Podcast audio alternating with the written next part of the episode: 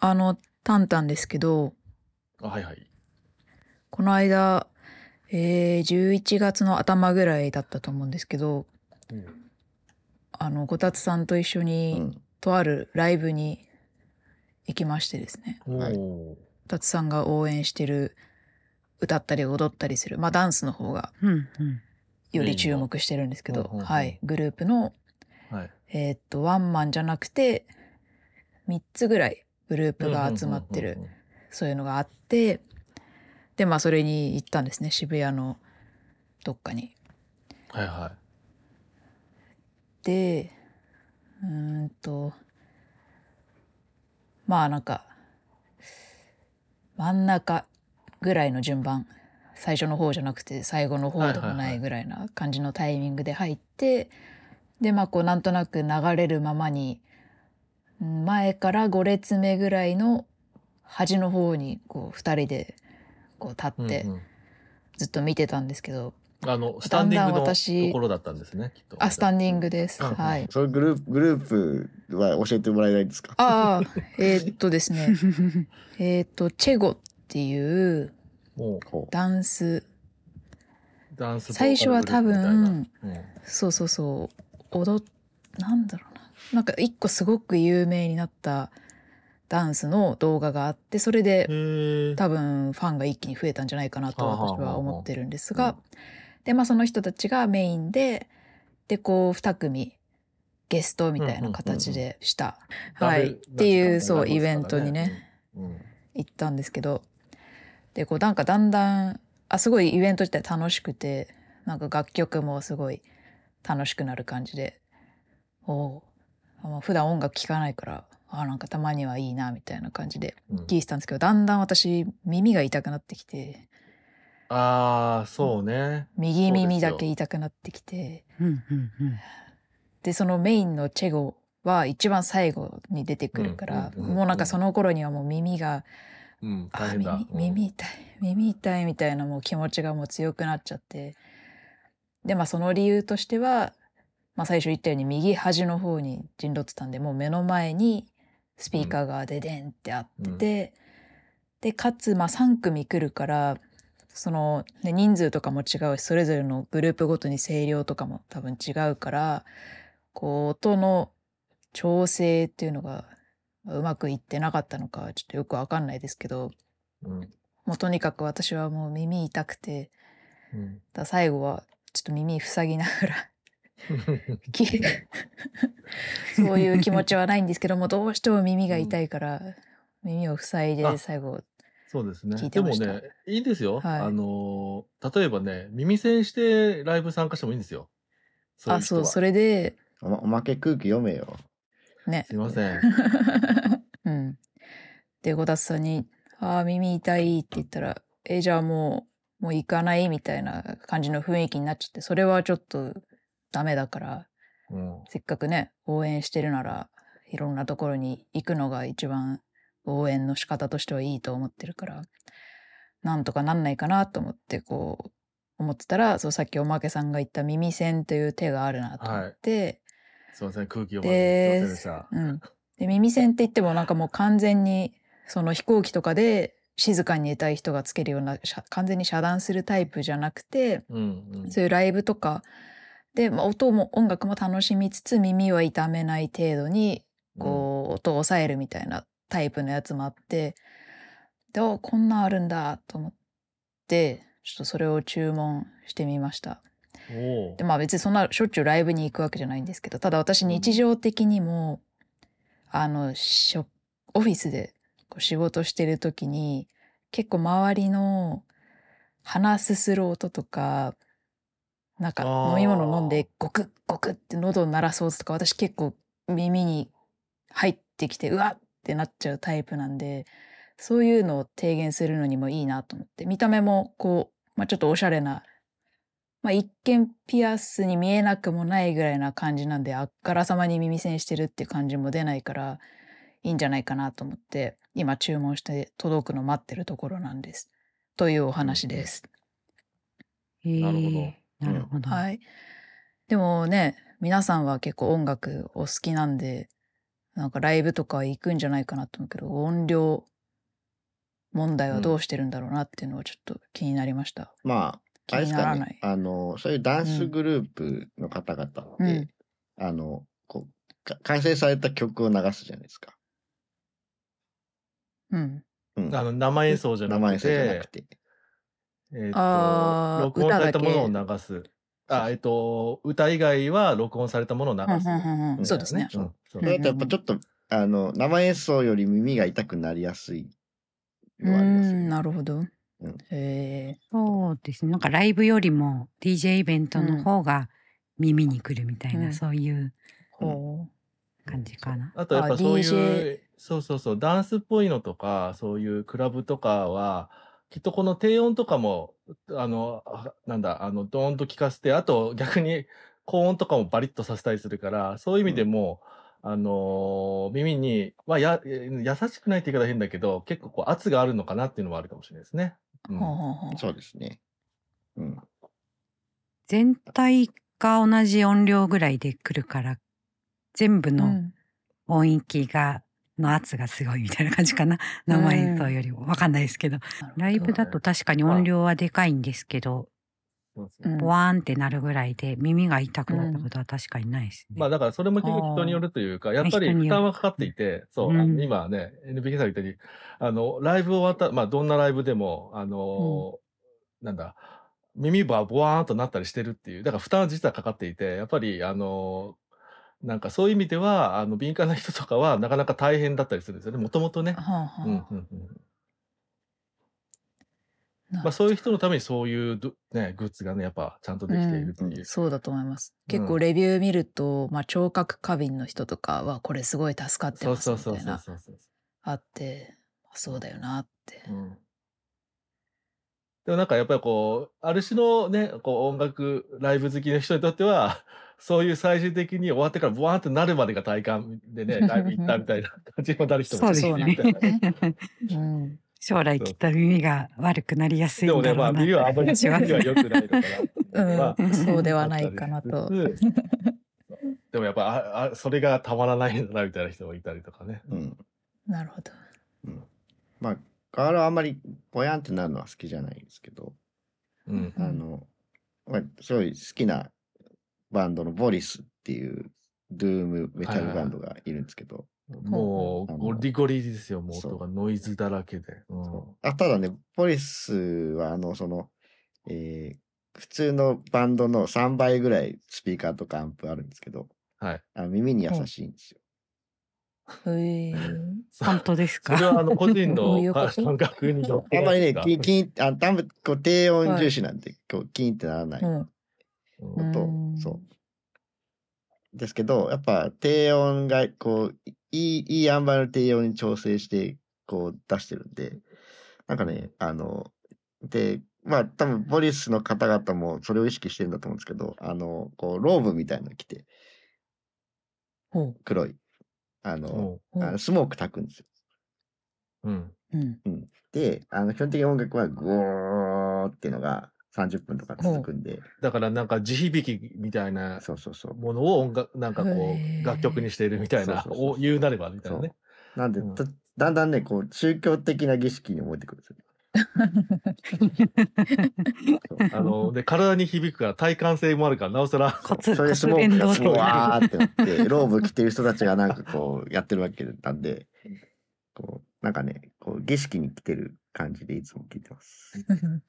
3人組、三人組なのにすごい音出すよね、みたいなね。そうですね。あ、でもあれですよ、ボリスさんは、意外とね、海外でもね、まあ、日本より海外のそう意外と。知られて、そう入れて、あと、あれですよね、ジム・ジャームシュの映画とかにも使われたりしたんだっけ？あ、そうですね。リミッツ・オブ・コントロールっていう映画のサントラやってますね。そうなんでございます。うんなので、意外と映画あ関係にも近いみたいな。あと、告白とかも使われてましたね。日本だと。あの、なんかこう、飛び降りるシーン。はい。じゃあ、あんな感じで、今日も始めましょうか。はい。はい。はい。改めまして、ドイラジでございます。えー今日がですね、331回ですね。はい。今日のね、メンバーは誰かというと、はい。まず私、負けと、NBK とタンタンと、あらです。で、えー今日やるのは何かというと、はい、えー最近それぞれが、えー見た、えー映画などを、えー一人一人紹介していく、昨日何見たんをやっていこうと思います。よろしくお願いします。お願いしまおす。願いします。ということで、じゃあ、えー早速一人目ということで、NBK さん、紹介お願いします。はい。えっ、と、NBK はこの2週間で久々に3本ぐらい映画を見たんですけどお結、構見たんじゃないですか？鬼太郎誕生、ゲゲの謎うん。と、首、うん。とおナポレオンを見ました。もうナポレオンもうすでに見た？そうですね。えー昨日。昨日見ました。この収録の日から考えると、昨日見たってこと、本当に昨日見たってことですか、俺？うんそうです。昨日見ました。で、そのうち、えっ、と、鬼太郎もとても面白かったんですけど、首の話をしようかなとお、おういいですね。思いまして。映画首は、北野武監督が書いた小説の映画化ですか？これは。あ、小説だったんだ、あれ。へえ。多分。それで、えっ、と、まあ、今年結構あの、織田信長の映画も見てますし、えっ、と、大河ドラマでも家康の話をやってるので、また違った、この信長家康秀吉を見られるのが楽しみだなと思って見に行ったんですけど、出ている人はですね、織田信長が加瀬亮、うん。秀、家康が小林薫さん、はいはいえ。ー秀吉がビートたけし。うん。うんで、役者の明智み、時はねビートたけしなんで。そうですね。はい。で明智光秀が西島秀俊さんという、まあ素晴らしいこう俳優陣が出ているということで、まあそれほどこう期待しないで見に行ったんですけど、どんなもんかなみたいな感じで。えー最初見た時はですね、なんかあのすごい面白いところもあって、残酷なところもあって、嫌な部分もあって、不思議な映画だなと思って帰ってきたんですけど、帰ってからいろいろ母に話しながら思い出していくと、だんだんこれ私好きじゃないかなと思ってきまして。おうおうおうおうなんで今年見た、あの、ほの字の辺周りの歴史の映画作品、ドラマ作品の中では一番好きかもしれないです。うんうんうんはい。で、そうですね。首というタイトルの通り、首はいっぱい飛びますし、うんうん、首の断面が大写しになるみたいな、そんなところもあるんですけどそうですね。あと知らない、面白かったです。あの、荒木村重なんていうの初めて知りました、私。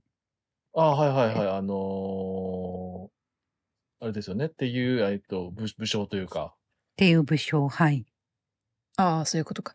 知らない役者じゃなくてねあ、そうそう。で知らない俳優さんはあまりいなかった。そうね、荒木村重って、今でもこういう名前の人いそうだなぐらいだ そうそう、ですねそうそう、武将さんでね。でも、あの、あれですよね、あの、超メインキャストで、あメインキャストでメインキャラでしたね。あおまけも首見たんですけど。へうん。うんメインキャラで、どう、どういう人なのかも知らなかったんですけど、母に話したら、ああ、荒木ね、みたいな 感じで、あ、そう、知そういう人たちにとってはもう当然の人みたいな。えへちょっと合戦のシーンとかあんま記憶にないんですけど、その秀吉をたけしが、たけしさんがやってて、えっと、弟はいはい。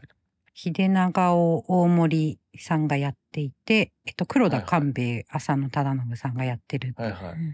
この三人の掛け合いがもうずっと漫才みたいというか、コントそうですね。でちょっとクスクスしちゃうみたいな感じです、ね。いや、面白かったですよ、そういうとこは。うんはいだから、なんか全体的にあれですね、映画自体がなんかもう、もうコントですよね。そうですね。やってるみたいなうん感じで、あの、だから逆になんかこう、シリアスドラマとして見に行くと違うだろうし、みたいな感じで、なんかあの、コメディ映画っていうよりももうちょっとコントに近い作品として映画としてやってるってくらいで見に行くと、すごくふなんかこう、ああ、こういうもんだなっつって、素直に楽しめそうな作りだった気がしますね。そうですね。なんかあの、この戦国時代を描くに、描くとなんかこう美談にしたり、こう英雄っぽく描かれるみたいな、そういうのが一切なくて、そう、そういうの全部消していくぞっていう、潰していくぞっていう。みんな自分勝手でみんなクソだし、みたいな。だからちょっと、ブラックコメディ的な感じがありますよね。だからね。そういう意味ではね。そうですね。うん。で、NBK あの、前から腹黒キャラが好きみたいなことを時々言ってる気がするんですけど、腹黒、腹黒ばっかりみたいな感じで。腹黒しかいない。腹黒しかいなくて楽しかった。特にもう本当に小林薫さんの家康がもう最高で大好きって思いました。なんかね、一番なんかね、ひょうひょうとしてね、あうんるんだけど、やっぱり腹黒かなって。そう、楽しくてしょうがなかったですねうん。すいません。どう面白いのか伝えづらいな。うん。まあでもなんかそういうなんか、こう、ゲラゲラ笑わせみたいなね、コメディ感でもないしね。確かにそうこですね。空気感で見せてるから、うんあれですけどね。なんかニヤニヤニヤしちゃう感じ。ニヤニヤしたりとかね。う。うんん。そうそう。やっぱこう、あれなんですよね。だから、あの、たけしさんが秀吉やってるんですけど、あの、たけしさんなんかどっちかとずーっとぼやいてるだけみたいなね。そう。ずーっと、ずーっとビートたけしですよね。そう。ずーっとぼやいて、いつもあの感じぼやいてるだけで、この、あの、やっぱりこの、浅野忠信さんの黒田官兵衛が、いやいや、ちゃんとやりますから、つって。うんで、あの、お任せるぞ、お前頼むぞ、みたいな、ずっとそういう感じでやってるだけみたいなね。ほんで、あの、あの、大森直さんのね、えっ、と、弟の秀長が、いや、まあまあ大丈夫だから、兄じゃ、兄じゃ、みたいな言ってるだけっていう。うん、そうそう。ちゃんとやれって言っただろうね。いや、やりましたよ、みたいな感じ。やりましたよ。およ、いや、大丈夫ですよ？みたいな。まあ本当にまあ、だから本当に普通にココントだなっていう。うん。うんわちゃわちゃやってるだけみたいな。わちゃわちゃやってるコントが楽しいな、みたいな。だけどやってることはききついし残酷だな、みたいな。そう、そうですね。なんか映してる映像は結構リアリスティックだったりとかで、結構ね、あの、首飛ぶシーンとか首がない、一番最初のオープニングの方の、あの、カットの中で、あの、川でし死んでる死体にも、あの、顔がない死体の顔がない部分見せてたりとかね、みたいな、そういうとこから始まるんで、うん。そうですね。顔がないっていうのは、顔の表面がそぎ取られてるってことですか？いや、もうね、あのえ、顎の頭がない方が上がないみたいな。ああ、切り、切られてる。そうそうそう。うんで、うんなんか、肺肺とかがたかってるみたいな感じだったっけ？みたいなね。そうですね。え、なんか、全然この映画に対する疑問としてちょっとそんなに適切ではないんですけど、はい。あの、ああいう、あ、そそういう時代にで、し時代を取り上げてる映画で、なんかね、首、スパーンってこう飛んだりしてるけど、実際あんなスパはいはーンっていはい。切れるんですかね？あ、それ問題ありますよね。なんか刃こぼれとかしないのかみたいなう。んね。血でダメになりそうな感じはしますよね。うんでもよく飛んでましたね、ね。まあまあ、それはね、映画 そうそうそうそうう。ん実際はな何回もガンガンガンってやってる人たちもいるかもしれないね。さらにきついですね、それは。ですね。で、えっ、と、多分、レジェンドバタフライの時も言ったんですけど、うんうん光秀が信長に足毛にされるシーンが楽しみみたいなことを 言った気がするんですけど、今回もそれあるのかなって言ったらずっと足毛にしてた感じなんで、ああの、ここだみたいな感じ。うん 信長がずっと行かれてる感じだったんでうんすごかったです。へえ。まあ、結局やっぱりこう毎回毎毎回毎回がね、新しいこの辺のこと書くと、毎回必ず新解釈本能寺の辺になるから、その本の新解釈の部分で結局どこになるかって言ったら、光秀とね、あのー信長をどう、どういう関係で描くかで全部変わっていく感じがしますよね。いろいろ見ていくとね。うんそうですね。光秀はレジェンダードバタフライも良かったですけどね。うんうん誰でしたっけ、ひよくんです。あ、宮沢ひよ君ですね。えうんはいあれはあれでなんか見たことない光秀でね、っていう。面白かそうったですね。うん。解釈的にはでも似てた気がしますね。まあそれはまた。うんうんで、今回の首で森蘭丸を寛一郎さんっていう人がやってるんですけど、うんご存知ですか寛一郎さん？わからない。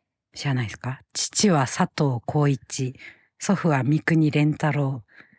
もうそうなりますね。うん ああ、まあ言われてみると、に面影があります。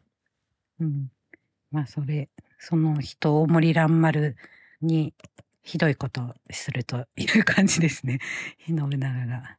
へまあ、え。もう、あの、この首のね、あの、加瀬亮さんがやってる信長は、まあ、基本的にもう、あの、ひずっとひどいことしかやってないんでね、いろんな人に。そうですね。全員に対して、今まで見た中で一番ひどいなっていう。まあひど、ひどいんですけど、なんかいる、たの、楽しかったなって。そうね、そういうキャラね。。なうん。え、この人が本当に一番の大将なのかって分かんないぐらいひどいことしかやってないもんね。うん。すごいってことが見せないから、そうですね。インタ今ビューで、回の場合は。インタビューで加瀬亮さんが無茶ぶりしないでくださいって何回か言ってました。いやもうむ、そうだよね。無茶ぶりのあ嵐だよね、あの感じだときっと。そうですね。はい。はい。そんな感じでした。はい。そんないろんな無茶ぶりとかを楽しめばいいんじゃないかっていう作品でしたと。はい。ありがとうございます。はい。じゃあ次は、はい、私ですね。はい、おまけになります。えーと、おまけ、最近見れなかったり見れたりみたいなので、なんかこう、自分の中でこう、見れてる感があるようなないような感じで、あれなんですけども、まあそういう中で、えー、印象深かったのは、あれですね。はい。えっ、と、フローラとマックスという、あの、Apple TV プラスでやってる、えっ、と、配信でね、しか今見れないですけど、オリジナルの、まあ、映画で、シング・ストリートや始まりの歌などでおなじみ、えージョン・カーニーさんで、ジョン・カーニー監督の新作になっておりますということでございます。はい。で、えーどういう感じの話かというと、まあ、結局またやですね、あの、音楽、音楽する系の、えっ、と、お話になってまして、はい。えーで、今回はやっぱちょっと、なんか今までのはなんかね、あのーもう少し、えっ、と、自分の過去だったりとか、自分たちの周りの、ななんかダブリン、あの、最初のね、ワンスダブリンの街角でとか、自分たちの周りのことで、ほんで、それを、なんか、あのリライトしてニューヨーク版にしたのが始まりの歌だったみたいな感じで、あのあれでしたけど、やっぱり自分のことを描いてるのかなって感じはちょっと強いんですけど、今回もひょっとしたら今の自分なのかなちょっとわかんないですけど、雰囲気的に。えっ、と、で、主人公が今度はですね、えっ、と、シングルマザーなんですね。フローラさんという。はい。で、えっ、と、で、息子が、えっ、と、マックス、タイタイトルにする。で、現代はね、えっ、と、フローラマック、あのマックスじゃないフローラサンって、まあ普通に名前じゃなくて息子っていうタイトルなんですけどね。はい。これがですね、まずね、あの、そのフローラさんという主人公の女性の方が、イブ・ヒューソンさんという方でして、こちらがですね、まあもう世界的に有名ですね、ロックバンド U2 のボーカルのボノさんの、えっ、と、娘さんらしいでございますと。へはい。い。まあ俳優、前からやってたのかな？デビューなのかちょっとわかんないですけど、うん。まあでも主役みたいなのは今回が初めてですかね。はい。で、えっ、と、その人がシングルマザーで、で、この人がね、結構ね、どっちかって言ったらね、あの、なんだろう、あの、ぐずぐずなお母さんなんですね。なんか。まあなんかこう、なんだろう、結構こう、クラブとか飲み屋行って、なんか、結構こう、行きずりの人とかこう、漁ってたりとか、みたいな。で、仕事もあんまなんなかみたいな感じの人だったりするんですけど、で、そういう中でこう、まあ、あの、息子ともなんかこう、まあ、一緒に住んでるけど、まあ、息子もちょっともう17歳で結構反抗期だから、仲いいんだか悪いんだかみたいな感じで一緒に過ごしていて、で、なんかある日、となんかあの息子の誕生日の時になんかあげなきゃってところで、あの、あのたまたま、あのゴミ捨て場で拾った、あの、まあ、ちょっと壊れたアコギがありまして、それを拾ってこれをプレゼントしようっつって、まあ、それで息子が音楽やるのかなと思いつつ、そんなのいらねえよみたいになって息子が、あの、でもなんかこうもったいないから、フローラとお母さんがちょっと音楽やり始めるかなっていう話になっていく感じですね。これがちょっと面白いなっていうか、最近そういう人も多いのかわかんないんですけど、コロナまたしっていうか、あの、どうやって始めるかって言ったら、あの、インターネットでの、あの、YouTube 動画とかでギター講師探すっていう、あ、そういうのはなんかあんまり今まで見たことないなって言って、で、なんかこう、いろいろ見るわけですよ。こういうふうに教えますみたいな感じで、いろんなタイプの人ね。なんか、こんな感じで優しく教えますとか、こう、こうやって早弾き教えるぜみたいな人とかね、出てくるんだけど、そういう中で、一旦この人でいいかなみたいな感じだったのが、えっ、と、ジョセフ・ゴードン・レビットさんが、ここで、えっ、と、ギター講師としてえ。出てえきます。はい。お、ちょっと有名な人できたな、みたいな。うん で、しかも、えっ、と、ジョセフ・ゴードン・レビットさん、あ、これは、えーちなみに、えっ、と、ジョン・カーニーさん、あの、監督のね、えーやつで、えっ、と、もう、もはや、あの人は、あちょっと、はみちまりの歌で、ちょっと、あまりなんかニューヨークで撮るのに痛い目あったから、つって、もう、スリング・ストリート以降、あの、地元、あの、のアイルランドのダブリンに戻ってですね、映画を撮ってるんですけど、今回も、ああの、アイルランドダブリンが舞台なんですけど、えーでもジョセフ・ゴードン・レビットさんはどこの人かって言ったら、えーアメリカの西海岸、どこだっけ？フロリダだっけな？まあな、なんか、あっち側なんですよ。全然違うところでやっていて。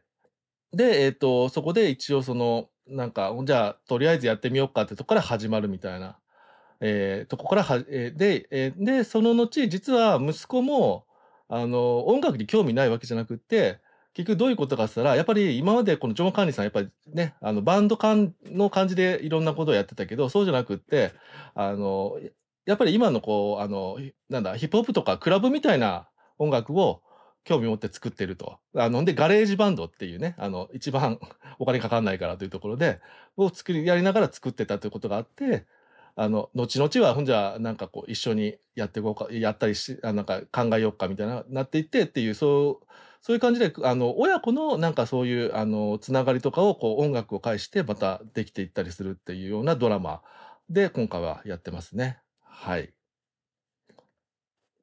で、あの、やっぱりね、この、今までね、この監督の作品見てる人だと、いつもこういうことがあるから、やっぱりこの監督好きになっちゃうんだよなってところがあると思うんですけど、やっぱりその、あの、音楽がしま生まれる瞬間とか、音楽に初めてときめく瞬間とかが描くのはやっぱりうまいなっていうのが今回もありまして、今までもやっぱありましたよねっていう感じなんですけど、あのーもう本当にね、今回はなんかすごいレベル低い、レベル低いっていうかだけど、まだ自分がやってるとかじゃないレベルのところで、その、あのージョセフ・ゴードン・レビットに教えてもらうときに、あのーちょっとなんか弾いてよ、みたいな、あの、軽く言って、えー歌った曲になんかジーンと来てみたいなところがあって、なんか何気なく、そんな大したことなさそうなんだけど、あ、ここで何か本人の中で、あの、表情とか見てね、なんか、あの、音楽に、あの、触れたマジックが生まれたんだなっていうのが、あの、やっぱりちゃんとうまく描けてて、しかも今までみたいに、バンド演奏でうまく、なんかマジック生まれたとか、演奏自体から始まるとかじゃないところが、あ、逆にすごい表現として実は一段上がったんじゃないかって個人的には思いましたね。うん。うんうんうん。はい。面白そう。こう音楽を始めるきっかけみたいなのって人それぞれだと思うんですけど、うんうんそれその例えばまあ音楽じゃなくてもたダンスを習いたいみうん。たいなうんうんうんうんうん時は最近だとね YouTube で YouTube とか配信やってるとことかを探したりするなって今やっぱねするんだねっていうね。うん。そうっすよね。だってダンスとかももう、なんだろう。ね、あの、K-POP とか特にそうだけど、本人たちがね、そういうダンス動画出して、ね、あの、うん練習用みたいになってるしね、みたいなね。まあだからその、き基礎レベルみたいなのすごい上がってますよ。そうそう。うん、上がってるよね。うん。アコギはうちにもなんか母が友達から借りたままのアコギみたいな そんなのが。あっていややっぱりやろうとしたことは何回もあるんですけどできないコードがあるともうすぐ諦めちゃうみたいな、あーなんか曲を弾くまでいかないんですよね。まあ、個人的にはできないコードは弾かないっていうタイプだった、俺は。なるほど。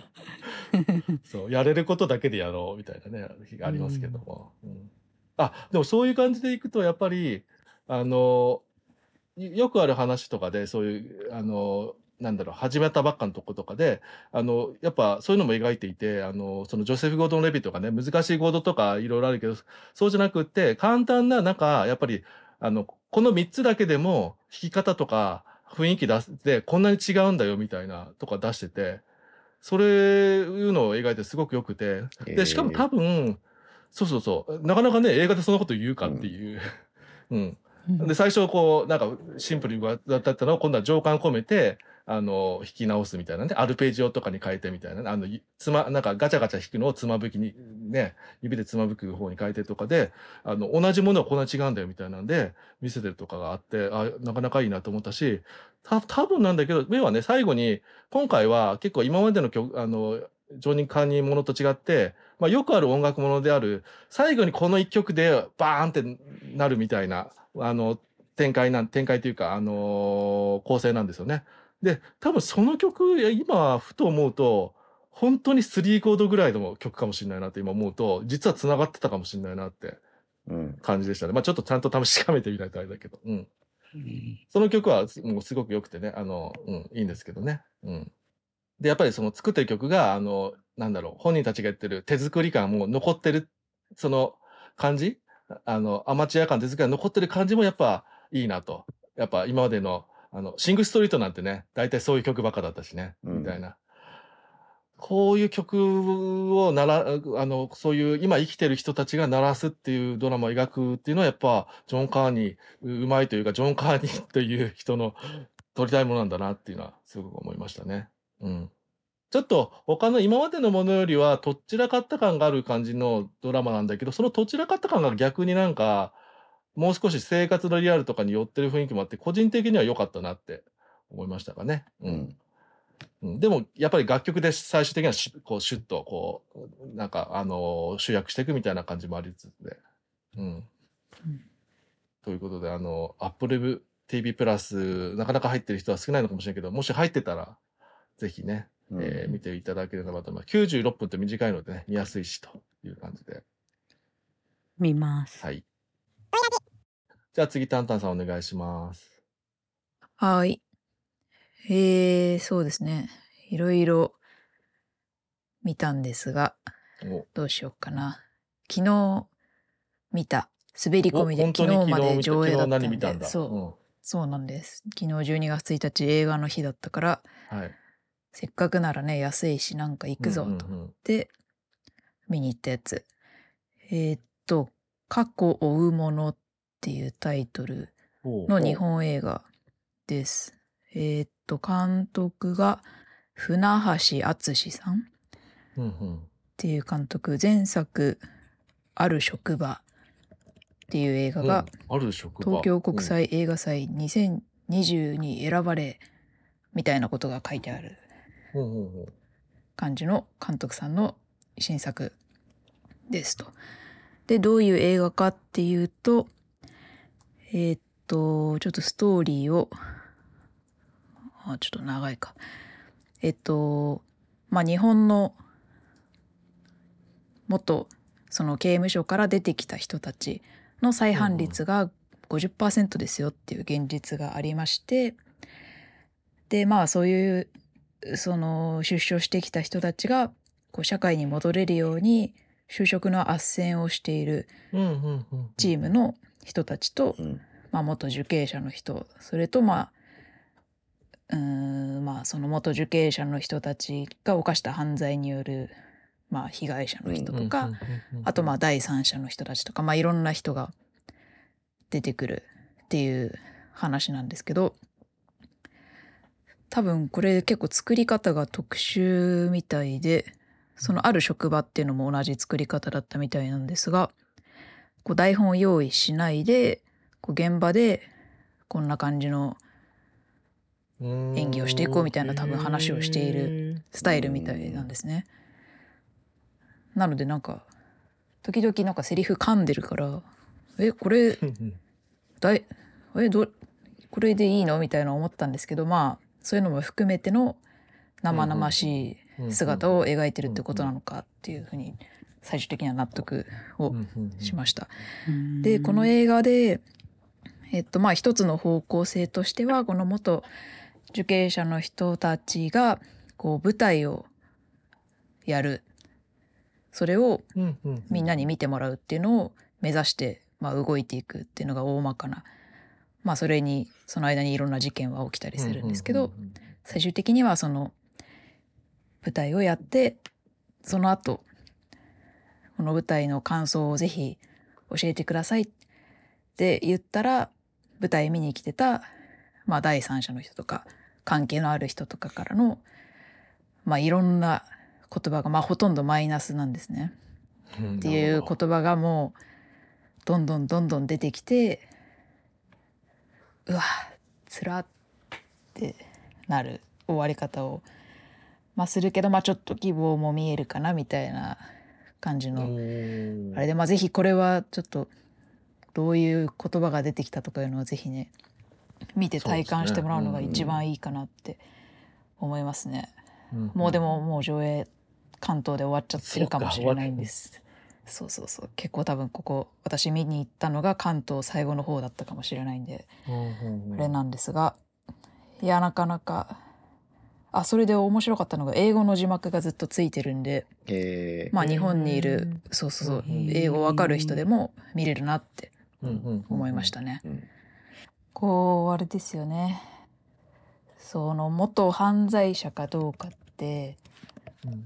その犯罪が露呈して捕まったからそうであってこうばバレてない人もいるわけじゃないですか。うんうんうんうんずっと逃げられてる人とか、はい。別にそこイコールだけどバレてない人は普通に何にも言われずに、まあちょっと自分は隠れたりしてるからあれかもしれないですけど、こう生活できてるのになんかただそれだけの違いだなみたいなのを思ったりまあ一方で私がそういうふうに思えるのは周りにまあそういう人もいないし自分が被害に遭ったこともないしだからだろうなみたいなことも思いつつそういう部はい。分も入ってるようなストーリーだったんですか、最初そうですね。まあその劇、あ舞台に対するいろんな人の感想が述べるっていうシあそういうのーンで多分になんかちょっと見えてうんくるんだ。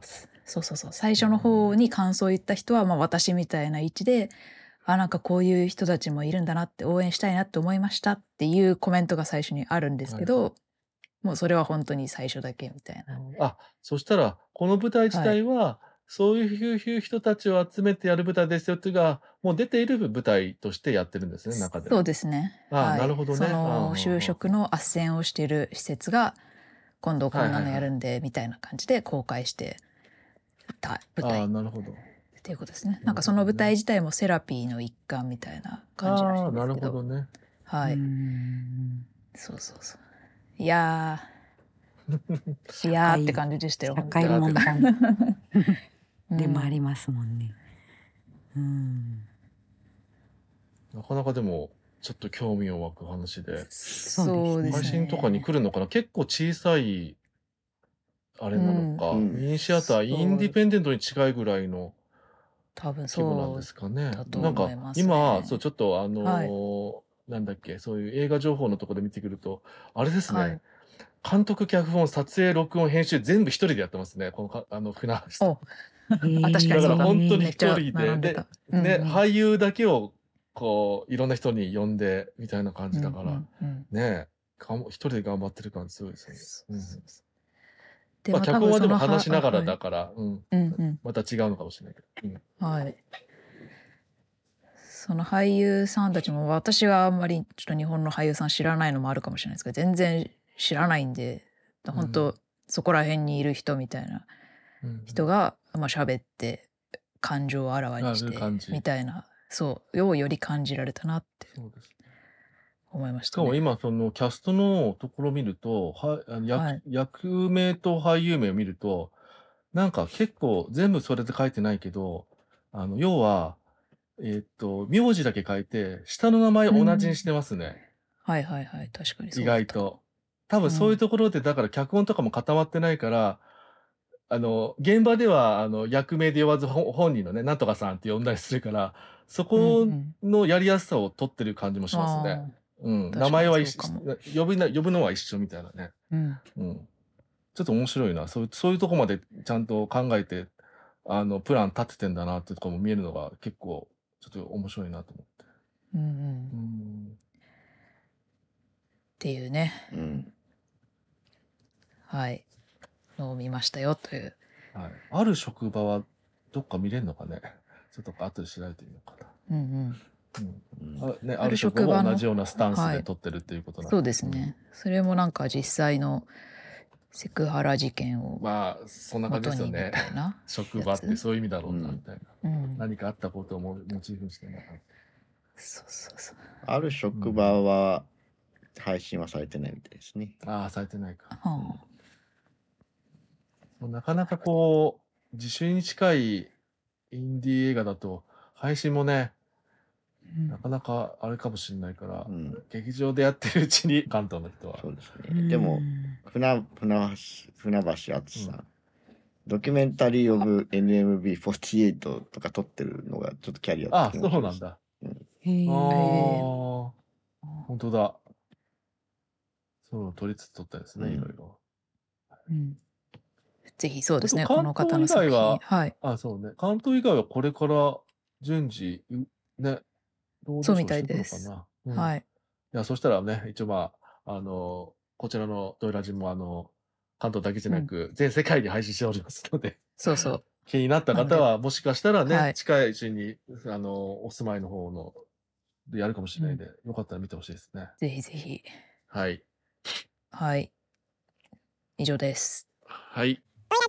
じゃあ、えー、最後、ガーラ君お願いします。これこれ昨日何見たんだったかなっていう感じなんですけど、まあ、いくつか見て、はい。まあ、ローイエ監督のサタデーフィクションとかはい。見たんですけど、まあ、これはちょっと、あの、肉静山田さんにお呼ばれしているので、ちょっとおいいですね。はい。はい。っていうところで、まあ、最近見た中で良かったのは、やっぱ、謎北郎誕生ゲゲゲの謎が、やっぱ、うんあの、面白かったですね。はいうん。なんか、すごいらしいよみたいなうんうんうのんだけ、ほこう、みみ耳に、耳にというか、目なんか偉い評判がねそうそうそう公開したら偉い評判がみたいなね。う。そうそうそうへえ。うん怖くないのかな。そう、入ってきて、あんまり内容調べずに明日行こうと思って、寝て起きたら、もう、あの、午前中の回がほぼ満席で、うん。うん、あ、やべやべっつって、はい。一応撮れたんですけど、はい。うんうんうん。だからやっぱり、おなんかね、拡大公開とかまだしてないから、うん限られてるから、もう集まっちゃってね、満席満席みたいですよね。うんはい。え、そのガーラさんの回もぎゅうぎゅうだったんですか？そうです。ね。け結果的に満満席になったんで、はい。あう、んへえ。はいで、えーまあ、一応 PG12 なんですけど、うん。はい。おお。あの、まあ、PG なんで、お親御さんがいれば、うん。ちっちゃい子も見れるのかな？あそっかはい。うんで、うんあの、一番前の列にね、ちっちゃい男の子が、あの、えうん。まあ、お、あの、お母さんと一緒に帰ってきたんですけど、うんその子がね、うんあの、頭にね、あの、目玉親父の人形をね、髪の毛に刺してて、あらめっちゃ可愛かった。あららかわいい。うんかわいい。それはいいな。ファンだ。はい。へえ。まあえ、ごめんなさい。目玉親父って、ごめん、ちょっと私マジで、本当無知で申し訳ないんですけど、あの、目玉親父って、え、鬼太郎ってなんかいつも目隠してるじゃないですか。はえ、その隠れてる目が目玉親父じゃないですよね。ではないです。親子。あ、違うんだよ。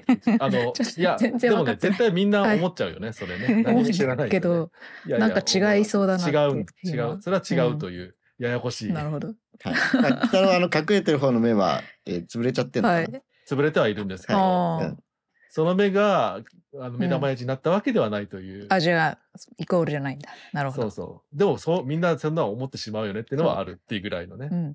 でも確かに、と、父さんって呼んでましたっけ？そうそう。あの、そうですよねお父さんなんですよ。それはね。お父さん本当の父父さん。さん。存在的には。。そう。ほうほうほう。お父さんなんですけど、えー元はまあ目玉だけじゃなかったんですよね。ああ、まあまうんあ、さすがにね。そうそうそう。で、今回そういうところを描くという感じですよね。あ。はあお父さなんるほどの話。ーうんう。うんん。そう。なんか、もともとその、鬼太郎の原作の一番最初のやつ、えーうんだと、なんか、こう、包包帯ぐるぐる巻きの病気の妖怪みたいな感じで出てきて、ほう。うん。で、最終的に目玉だけになっちゃうんですけど、要は、ミイラ男みたいなそう。そうそうそう。う。はい。えはい。まあ、なんでそうなったのかっていうのを描く作品ですね。はいで、まあ、あの、み水木っていう、あの、字はあの水木しげるさんと一緒なんですけど、あの、っていう男が、あのまあ、戦争帰りで、えうん。で、あのまあ、戦争終わって、こう、戦争で辛い思いしたんで、あの俺はこう、出世して偉くなって、権力手に入れるぞみたいな感じで、あの、会社の、こう、えー命令で、あの、昔から変な、こう、習慣が続く村に行って、なんかいろんな怪事件に巻き込まれるみたいな話ではあるんですけど、うん。うん結構その、まあ、トンさん苦手かもしれないですけど、ホラー味が結構強くて、うん。はい。はいなんか予告的にはね、ちょっと、あそうです。怖そうって思った。はい。で、結構えぐい事件とかも起こったりしつつ、その中で、はい、うん後の目玉親父となる人物と出会い、えふちょっとバディモノっぽくなっていくみたいな感じですね。うんはい。うんはいへえ。そうですね。はい。まあ、良かったのはやっぱり、なんでしょうね。あのーこう、せ戦争というか、そういうものの扱い方が、やっぱ、あの、水木しげる作品うん。として大事にやってるなって思ったところで、ほん。うんん、僕はもうあんあんまりちゃんとは読んでないんですけど、子供の頃に、あの、学校の図書館に水木しげるさんの、その、戦争の時を描いた、うん。漫画とかあって、うん。あめめっちゃ怖い、怖い、恐ろしいなと思思ったのが、あの、うん今、ちょ、怖くてちゃんと全部全部読めなかったんですけど、うん。あの、未だにそういう、そういうの、あの、読んだシーンとか思い出すし、うんはい。まあ、そういうところはすごく、あのーまあ、今風のちょっとあの、見やすくなってますけど、はい。そういうのが根底に流れてる感じですごく良かったですね。はい。うんなるほど。あと、あの、あの、まあ、出てくる悪役がいるんですけど、うん。あの、ゲド・オブ・ザ・イヤーですね、これ。そうですね。はいよかった。本当にね、本当あうんこん、あの、本当にこんなやついいのかっていうぐらい、コテコテなこと言うんですけど、そのコテコテさゆえに、なんかこう、本当に、あの、現実にい、いそう、いそうだな、こういうやつみたいな。うん。へえ。首の信長よりやばかったですか？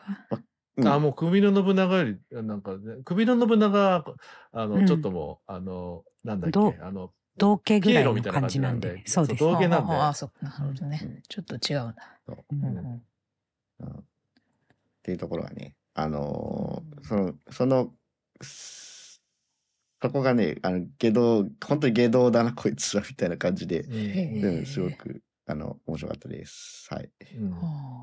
なるほど。あの、だそういうのをちゃんと描く作品だったのが、僕はすごいよくいいなと思いました。うんはいうんえーその最前列の少年はどうだったんですか？終わった後は。いや、まあ、心配ですよ、そりゃ。人がね、幽霊に食われて死んだりとかね、手、血うん血がブシャーっとななったりしますから。うん。はい。うん。うんまあまあ。頭につけた。目玉親父外してなかったですか？いや、守ってくれたかもしれないですよ。いや、逆かもしれないね。うん。え？うん。いや、もうその目玉親父、もうずっとつけちゃうかもしれないよね、うん今後。そっかそっか。うん逆になるほど。すごい好きになりますもんね。うん。ああ、なるほど。そういう感じなんだ。父さんが。へえ。そうですね。私だって会社、会社で3人に昨日勧めましたもん。ああ、いい、いいですね。どんどん進みましょう。あのね、あの、もうなんていうかこう、まあ、おまけも見ましたけど、あの、今のテンション的にはもう傑作なんでね、うん。傑作なんでみんな見た方がいいですよと。うん。うん。へえ。見た方がいいです。まあでも NBK さんがいけたんだったら私もうん。そうでいける。怖さな気がしますね。うんうんうんこ怖くはあるんですけど、NBK もともと多分妖怪好きなんで、ああ、うんうんそこは大丈夫なのと、ちょっとホラー味は確かにあったんで、そこはちょっとちゃんと怖かったうんうん。ですけど、うんうんアクションがいいのと、いやちょっと呪術廻戦っぽいなって思ったっていうか、うん。なんだろうあ、ー。アクションかっこよかった。あまあでも私呪術廻戦全然いけるから大丈夫か。うん。うん。うん。うん。はい。あとなんか本当のホラーとかよりも、うん。その、あれですよね。横溝正史さんとかのあの、犬神家の一族とか、そうですね。ああいうなんか暗い田舎のこ、なんか嫌な感じとかの方が全面化、あー全面化してるので、うん。うん。で、でもそういうものもしっかりなんか、なんだろう、あの、テイストとして、あの、なんだろう、えっ、と、ちょっと取り入れたとかじゃなくってね、そういうものを、うんしっかりやってるあの表現としてしあの完璧にできてんで、うんそういう意味でも良かったし、うん。うん、いや、本当にいいですよ。うんあとやっぱりこの、こ今月、今月？今月か。同じ月にね、見たことを考えると、ちょっと感慨深いなというのは、ゴジラマイナスワンに欠けてたものが全部入ってんじゃないかああ、うん、そうです、ね。思いました。うん。その戦争の描写もそうですし、そほうほうそう思った。うん。そうそうそう。なるほどうん、合わせて見れてよかったし、そう、ん逆に合わせてみるとね、うんなおさらこう、まあ、あの、こっちの北の誕生の方がガガッと上がって、上がるって意味なんですけど。うんそう。逆にね、あの、マイナスが1はね、あマイナス100ぐらいだだった。そこ まではいかないか。マイナス3ぐらいになっちゃったな、みたいな。うんそうそうそう。北野のおかげでね、うんみたいなのもありつつ、うん。まああ、だから逆にセットで見るといいよみたいうなそですね。はい。いろんな意味でねですね、マイナスになることもこう、ね、豊かさかもしれないからね、うん別の意味の視点がみ、視点が増えるってことで言えばね。はいうん。そうですうん。まあ、あと、あの、カンタさんまだ見てないんで、ぼやかしますけど、見てない。あの、はい。ガーラの、後半、ガーラのちょっとオールタイムベストに入ってるあの作品っぽい感じにどれだ？展開があって、あーそこもおっと思いましたね。うーん。どんなだろうな。はい。あの、あれです。はい。ドラジオも取り扱ったことありますけど、はい。あれですしかわかんないですとあれではい。はいはいなのかな。まあでもこっちの作品はあれですね。まだまだ逆にこれからもうちょっと拡大するかもぐらいな可能性もありますね。勢いがありそうなんで、うん全然見れるチャンスありそうですね。はい。昨日ナポレオンを見に行った時に、多分ゲゲの帰りの親子がいたんですけど、お母さんと小学生ぐらいの男の子と女の子みたいな、うん。なんか楽しそうに話してたんで、ああ。あうん子供でも意外と見られるんだなみたいな。そうです。まあそこまでね、あそこそうまでね。あのえぐえぐいとこあるんですけど、そこまでこうん。こううん。トラウマになるほどではないと思うので、うん。うんうんうん。うん。いいいい感じのこう要はなんか、刺激だね。あの怖い体験させてみたいな映画ではないから、うんそういう世界観があるってだけで、うん。みたいな感じなのでね、うん。うん。うんうんうんはい。やっぱり子供は不思議なことがしね、はい。興味あるからね。はい。あうん。ただあれですね、あの特典でもらえるあのポストカードあるじゃないですか。うん。おあるんですよ。私もらえなかったんですよ。嘘。俺もらえなかったよ。あら。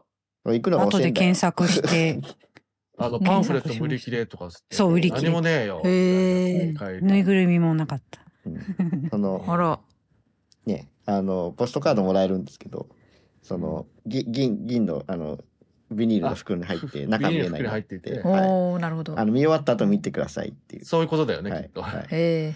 それでまあその、ね、劇中ではこうありえなかったシーンみたいなのがあのうんのがなるほど、書いてあるカードがあ。るんですけど、俺はねちょっとそれトゥーマッチだとあ、逆思に。って、うんこれ別に見なくもらわなくてよかったなと思って。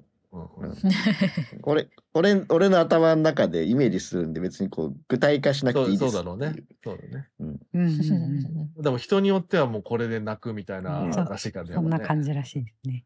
はい。いやいや現物現物が欲しければ差し上げます。いい、いい、いいやつなんですよ。いいいい特典だとは思うんですよ。うんあの、ガラ君はそういうのいらないけどっていう。うんそうそうはい、ということで今日本日この4つ、えーよかったら皆さん見てください。はい、ということでエンディングになります。ということで、えー告知よろしくお願いします。はい。私がスタッフをしている映画ファンの集いのお知らせです。12月イベントがございます。日付は12月の23日土曜日です。場所は六本木、えー、2部制になってます。ドメインの、えー、と映画についてのおしゃべりをするイベントが15時午後の3時からその後アフター交流会という形で、えーちょっとフリーなスタイルでおしゃべりなどできる、えー会となっております。こちらが17時半午後の5時半からになります。どっちも参加することもできるしどっちか片方だけ参加するということもできますのでぜひチェックしてみてください。はい。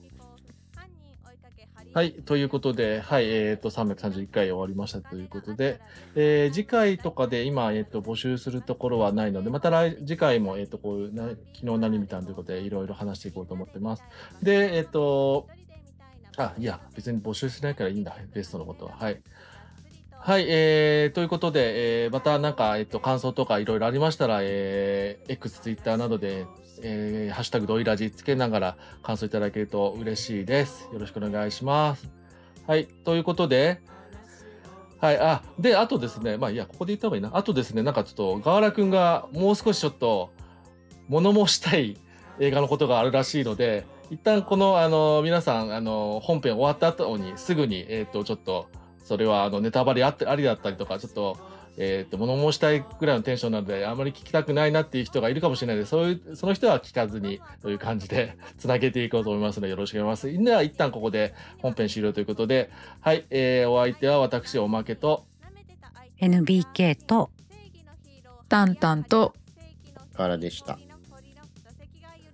ということで、本編までの人は一旦ここで、はい、まったねまたねで、このまま、なんか、河原くんが物申したいというので、はい、えっ、と、ネタバレだったりとか、そのね、もう、なんかちょっとこう、批判みたいなものを聞きたくないとかあるかもしれない。そういう人はここで止めてもらって。批判に耳を傾けろ。はい、ということで、河原くん何が言ったんですか？いや、だから、今から、あの、明日これみんなのコーナーをはじ始めたいとあ、明日これみんなが出てくるんですか？新しいコーナ新しい新しいコーナー。はい。そんなこと言われても困るなと思いますけど、はいはい。この前に、あの、ネットフリックスで配信が開始された、うん。えーまあ、私ほぼ、あの、これのためにネットフリックスに入り直したと言っても過言ではないんですけど、ああ、うんはい。素晴らしいですね、はいそういう意味では。うんはい。あの、っていうぐらい、あの、期待、えーしていた作品があるんですけど、独占ビリーバー2というですね、あのまあ、トイラジオも扱いましたよね。はい、扱いました。はい。うんちょっと何回か忘れちゃったんですけど、マイリストかなんかかな、えーのコーナーで、はい、あのーやりましたね。あの、独占ビリーバーの、えー続編。続編。う続ん。続編、まあ、2、2なんでね。続編。はい。うんもともとは、えーっと、香港の、あの、ジョニー・トーさんの、えー独占、どえー日本だと独占ドラッグウォーという、えータイトルでしたけれども、まあ、それの、素晴らしい映画ですね。あの、まあ、それの、えーまあ、内容、あらすじだけちょっともらって、えー内容はまあ全然別にしたみたいな、えーリメイク、韓国リメイク作品が、えー毒戦 BELIEVERなんですけども、うんうん。はい、まあ、それの続編ですね。この毒戦 BELIEVER2がですね、本当にね、つまんなかったんですよ。それを伝えたいと。はいほで、あの、ガーラ君みたいに、毒戦 BELIEVERが良かったから、うんネットフリックス入ってみようかな、またっていう人を止めるために話していると。そうです。はい。そうう。うん。逆にね、俺はこんなに毒戦 BELIEVERが好きだったのかと思いましたね。ああ、それを気づけたのは逆に良かったと。まあそうですね。はい。まあ、独占ビリーバーの話からまず軽く軽くしたいんですけど、ちょっとネタバレとかも入ってきますので、はい。皆さんよろしくお願いします。独占ビリーバーは韓国のあの犯罪界を牛耳るあの謎の人物、イ先生っていう人物があの追っている警察のチームが主人公なんですけど、あの、うん。そのイ先生が麻薬を作っているとされる工場がある日突然爆発して、えーで、その生き残り、えーで結構重要な役目を負っているらしい若者を、えーまあ、お前、組織に裏切られたんだから、あの、警察に協力しろよって言って、えーまあ、警察に引き入れて、まあ、その青年と一緒に警察がこう、いい先生に迫っていくというストーリーだったんですけれども、まあ、やっていくうちに警察のリーダーが爆発事故、えーで生き残った青年にな、な、なんか知らんけど惹かれていってしまうんですよね。うん。うん、気になっちゃうと。バディではないんだけど、その、すごく信頼しているってわけでもないんだけど、なぜかこう、なんとなくこう目が離せない、惹かれていってしまうっていう、えー状態になって、で、どんどんどんどんこう、いい先生とされる人物、えーすごく悪そうな、あのー演技が濃い、うん。あの、おじさんに、あの、迫っていくんですけど、まあ、最終的には実はこの、あのー爆発事故で生き残った青年が本物のいい先生だったみたいな感じの話だったんはい、ですけど。ここ一番の、一番のネタバレね。一番最初の独占ビリーバー1のね。はい。なるほど。はいで、これ独占ビリーバー、まあ、それ、それだけだと、まあ普通にね、ただのこう、あの、韓あの韓国のよくあるアクション映画、えーまあ質は高いですけどもちろん。はい。うなんですけど、これ最初と最後がめちゃくちゃよく、あの、最初がですね、この主人公の、えー警察の、あの、リーダーの人が、すごい雪原を静かにこう車で走ってるとこが始まるんですよね。うん。うん、で、こうなんすごい景色綺麗だけど、これ何なんだろうっていうところで、全然違う韓国の中での本編が始まって、で、最後、こう、この青年がいい先生だって分かった、えーっていうところで、あ、逃げられたっていうところで画面が切り替わって、あの、また最初のこう、雪原に戻って、で、これラストのくらいなんですけど、あの、この警察のリーダーの人が、もう執念で、この本物のいい先生だった青年を、あの、追いかけて、えーで、ノルウェーまでやってきたと。で最初の雪原はノルウェーだったと。そうそうそう。オープニングの。うんほうほうほううんで、ノルウェーまで来て、来たぞって言って、二人で向かい合って、で、なんかこうね、あの、ノルウェーのいい感じのね、あの、木で作られたロッジの中で二人で向かい合って、最後、あの、どっちが撃たれたか分かんない人が銃声だけして終わるっていう、すごい、うんあの、静かでいい終わり方だったんですけど、うんあの、独占2はですね、その、えー、1のクライマックスからそのノルウェーに行くまでを描いてるんですよ。ほう。ん。ああ、だから、そっから先、どっちが撃たれたかとかじゃなくて、じゃなくて、じゃないその間にその何があ間そう。っただからそこ、うん。う。へえ。そこがすっ飛ばされてるからね、そうそうそう意味、うん。ある意味ではね、うん。じ時間的には。そう。そこがすっ飛ばされて、その余韻のある終わり方だったからいいのであって、あの、打足じゃないですか。っていう。まず打足じゃないですかっていう。まずね。まずでも、のでもまあ、あの、脱足かもしれないけど、その中身がちゃんと面白ければ問題ないんじゃないかということもあるけれども、あるけれども、あの、もう一つ大きな問題があるんですよ。この、うんえー独占ビリーバーの1の方で、すごいいい味を放っていた、あの、まあ、本物の黒幕であるとこの青年、うん逆が、あの、キャスト変わってるんですよ。あれ？あ の、だから、主要メンバーが変わっちゃった。本当の主要メンバー、核となる人物のキャストが変わってるんですよ。あらら。うんああ。だから、お前誰？ってなっちゃってるわけですね。なるほどね。で、えーその中でされる話もまたなんかよくわかんなくて、実は本物のいい先生ではなかったです、みたいな話になっちゃうんですよ。ええそうそうなると、なんか、あのラスト何なのってね。そうそうそうそうそう。え？うんあの、本物のいい先生っていうやつがいて、その青年は、その本物のいい先生に親を殺されたってたんで、そのいい先生を名乗ると、あの、本物のいい先生から資格が、まあまあ出てくるだろうそう出てくまあよるから。そう、んやってますって、その、ど、いや、わからんでもないけど、わざわざそれやる話かって思思っちゃったなっていう。あだから、ワンの感動が全部飛んじゃうじゃん。全部飛んじゃうじゃん。感動っていうか、感動っていうか考えがね、はい。最後のどっちかわかんないしっていう。うん。しかも顔も変わってれば、なんか、あの、キャラクターもなんか全然別人みたいなんですよ。そうね。多分要はあの、 one の、その青年役のあの人があの青年をやったから、うん。あのキャラクターが立ったのっていうのが多分あるのに、うん。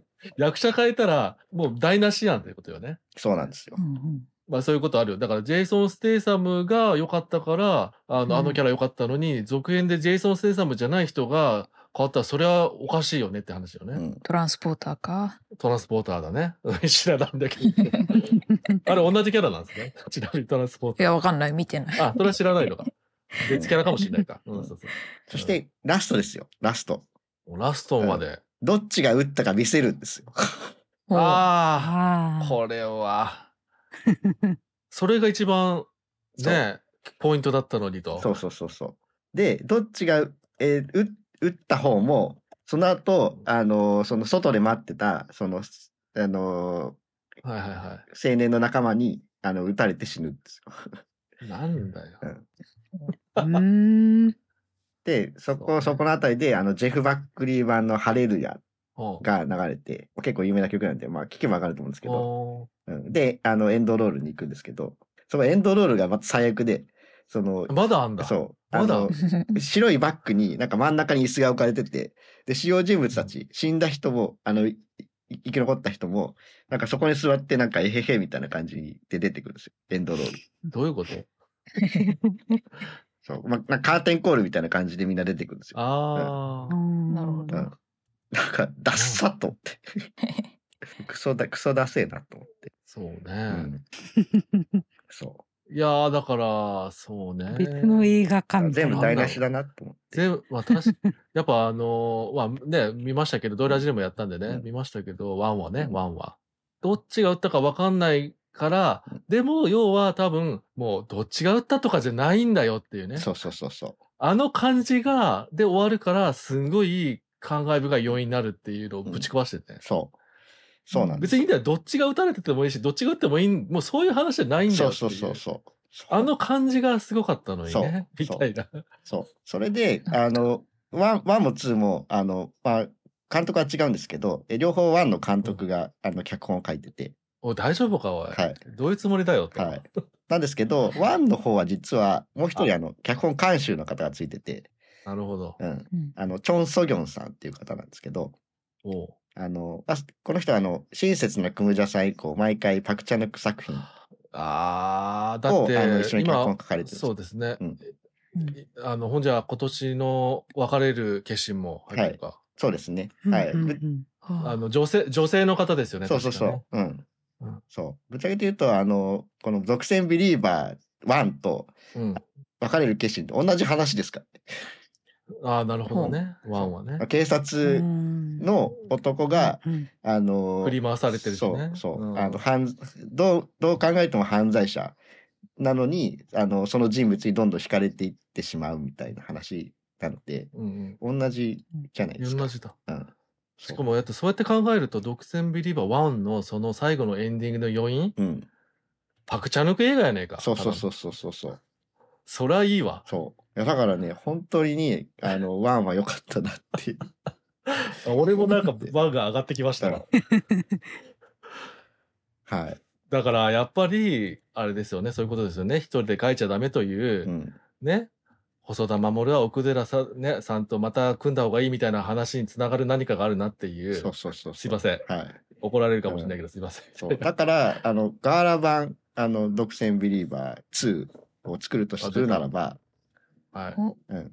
一人で？はい。あの、うんその1のラストの後からやっぱ始まらないといけないと思うんですよね。うん。うん。で、その後、警察のリーダーやってた主人公が失踪しましたと。うん。うん。で、新たないい先生が現れました。ああ、なるほうど。ん。